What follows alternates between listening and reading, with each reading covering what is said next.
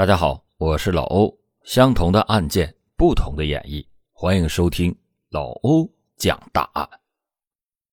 人是有感情的动物，爱情是人生中不可缺少的情感。爱情有合就会有分，几乎每个人都会经历分手，这是我们在追求爱情的路上必经的路程。但是，如何分手也需要我们学习，那也是一种艺术。从你提出分手的瞬间，你就要做好结束那段关系、开启新的人生的准备，要放弃你习惯的生活，迎接一个陌生的人和环境，这些都是我们人生中的一段历练。那么，怎么愉快的结束这一段感情，需要我们做出很多的努力。好聚好散是缘分，好散好聚那是学问。当恋情告终，如何提炼挥别的勇气，释怀伤痛的过往，不再蜡炬成灰泪始干。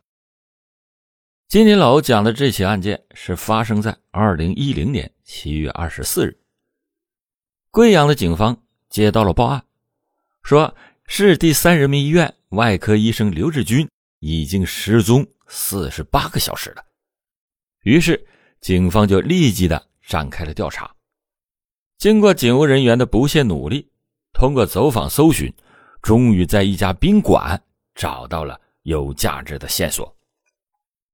曾经在七月二十二日晚上十点左右，刘志军在这个宾馆出现过，并且入住在二零幺房间，并且进入以后就再也没有出现。因此，可以肯定的是，刘志军就是在这里消失的。警方发现，这间房登记的名字为胡芳。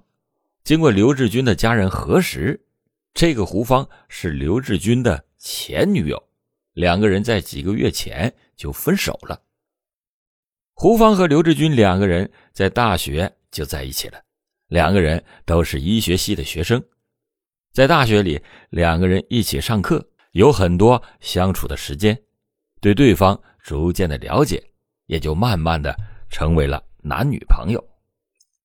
两个人在大学里那是有名的神仙眷侣，他们的学习成绩都比较好，学习上互相帮助，生活里呢也是互相照顾，尤其是胡芳十分的依赖刘志军。他们毕业以后也选择了在同一所医院就职，胡芳在药剂科，刘志军则是一名外科医生。本以为他们会一直在一起，直到结婚成立家庭，但是还是没有抵抗过生活的鸡毛蒜皮。两个人交往了五年，跟很多情侣一样，争争吵吵，分分合合，多次的闹矛盾。终于在二零一零年六月二十三日，刘志军实在是受不了胡芳的无理取闹，两个人协议分手。当时，刘志军给了胡芳一万元的分手费，胡芳也承诺再也不打扰刘志军的个人生活，两个人互不打扰，以后桥归桥，路归路。但是，分手以后的胡芳却不甘心，这么多年已经习惯了身边有刘志军的生活了，她没有办法适应男朋友不在的日子，于是她就改变了主意，想要和刘志军复合。所以，他就经常的纠缠刘志军，想要重新在一起。刘志军已经不想再过那种每天都在争吵的生活，十分厌倦那样的日子。对于胡芳复合的要求，刘志军选择了拒绝，这就让胡芳不能接受，时常的找刘志军的麻烦，并且时常的威胁刘志军。在调查之后。警方判定和刘志军最后一通出现的胡芳有重大的嫌疑，而且在之前对胡芳调查的时候，胡芳镇定地说自己没见过刘志军，这与警方找到的证据不符，因此更加加深了胡芳的嫌疑。警方再次的审讯胡芳，面对警方确凿的证据，胡芳终于被攻破了心理防线，承认了。自己杀害刘志军的犯罪事实。二零一零年七月二十二日，胡芳邀请刘志军来到宾馆。胡芳和刘志军说：“啊，两个人再见最后一面，想让刘志军给他挽留两个人多年感情的机会。如果刘志军还是不能接受他，胡芳就再不会纠缠刘志军了。”听到胡芳承诺见过这一次之后就不再纠缠他，刘志军觉得这次是摆脱胡芳的最好机会，也出于对多年感情的怀念，就答应了胡芳的邀请，和胡芳一同住进了酒店。胡芳是想要通过这次机会尝试挽留刘志军，他还是放不下他们俩这么多年的感情，但是胡芳也做好了。最坏的打算，如果刘志军不答应他复合的要求，他就会杀掉男友。周三下午的时候，胡芳就做好了准备，他借他职位的便利，从药房拿出来二十片安眠药，放到了包中。晚上，刘志军和胡芳入住了宾馆，两个人在发生一次关系之后，胡芳就提出来复合的请求，但是。不管他怎么哀求，刘志军仍然是不同意复合。胡芳见刘志军分手的这么坚决，完全不顾两个人这么多年的情感，于是下定了决心杀死他，得不到就毁掉，这是胡芳那时唯一的想法。胡芳把安眠药放入了水中，并故意的刺激刘志军喝下水。刘志军喝完水，又和胡芳发生了一次关系。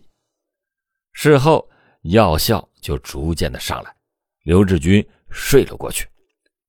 看到刘志军睡在床上，又想到他的无情，于是胡芳就拿起了枕头捂向了他。最后，刘志军窒息身亡。杀害刘志军之后，胡芳到宾馆附近的便利店。购买了分尸工具和塑料袋，他把尸体分尸剁碎以后装进了塑料袋，然后又把塑料袋装进带来的行李箱里，谎称说是书，然后打车到郊区准备处理尸体。坐车到了郊区以后，胡芳用早就准备好的抛尸点里废弃的砖头砌了一堵墙，把碎尸也给砌了进去。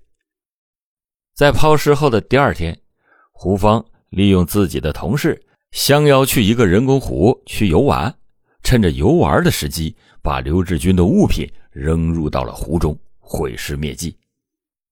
当刘志军的家人询问胡芳是否见过刘志军的时候，胡芳以自己一直在旅游为借口，谎称从来也没有见过。但是，不管他的心思是多么的缜密。他的罪行仍然是被发觉，是逃不过法律制裁的。刑法第二百三十二条规定，故意杀人罪是指故意杀人的，处死刑、无期徒刑或者十年以上有期徒刑；情节较轻的，处三年以上十年以下的有期徒刑。胡芳蓄谋杀害刘志军，而且手段残忍，动机明确，属于恶性杀人事件。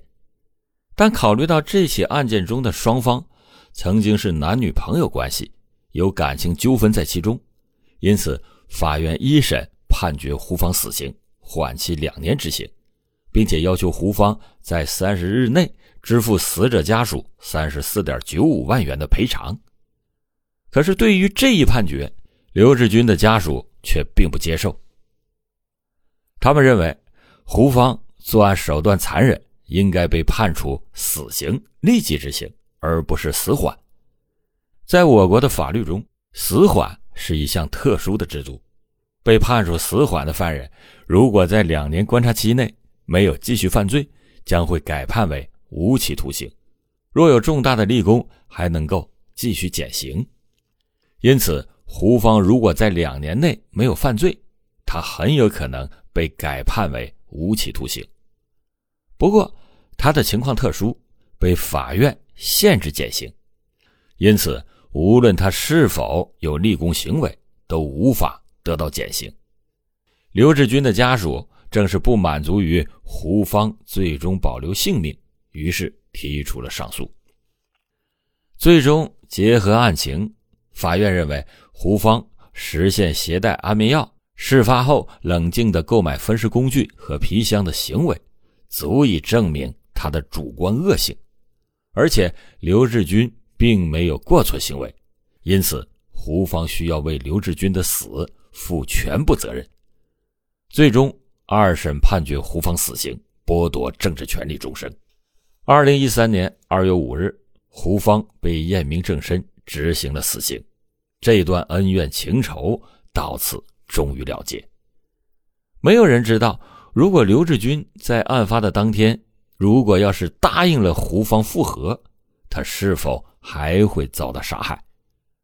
不过，相信以胡芳偏激的性格，即使这一次。没有下手，以后两个人在交往中也难免发生矛盾，最后很有可能又引发成一场血案悲剧。由老欧今天讲的这起案件可以看出，怎么正确的分手，那是一门很重要的感情课。因为分手对于结束恋情的情侣来说，那是非常沉重的。错误的分手不仅会伤害多年的感情，还会造成两个人。完全没有必要的伤害。正确的分手不仅会给上段感情画上一个完美的句号，还会为你的下一段感情打开一个良好的开端。